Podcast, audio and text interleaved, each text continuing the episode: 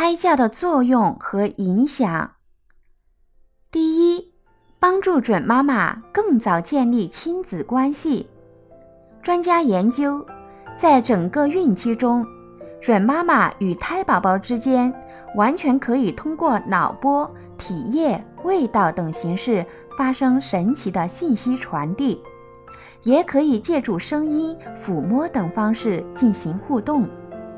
曾有国外的医学影像资料显示，一个在胎儿期一直接受语言胎教的宝宝，出生后直接接受了医生做的胎儿期语音识别实验。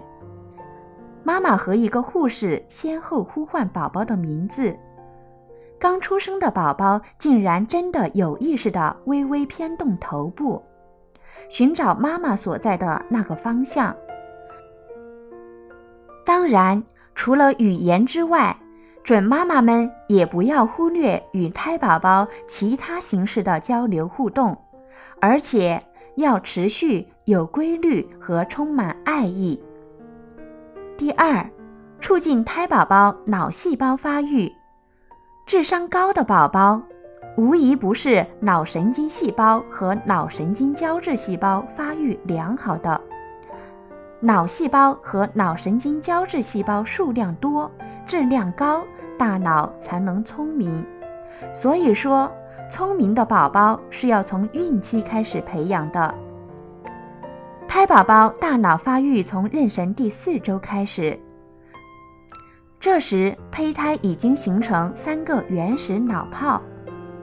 妊娠第八周起，胎宝宝脑神经细胞开始增殖。到妊娠第三到六个月，脑细胞增殖进入第一个高峰。这个阶段，胎宝宝的脑细胞以平均每分钟二十五万个的增长速度急剧增加。从妊娠第七个月到宝宝出生，是脑细胞生长发育的第二个重要阶段。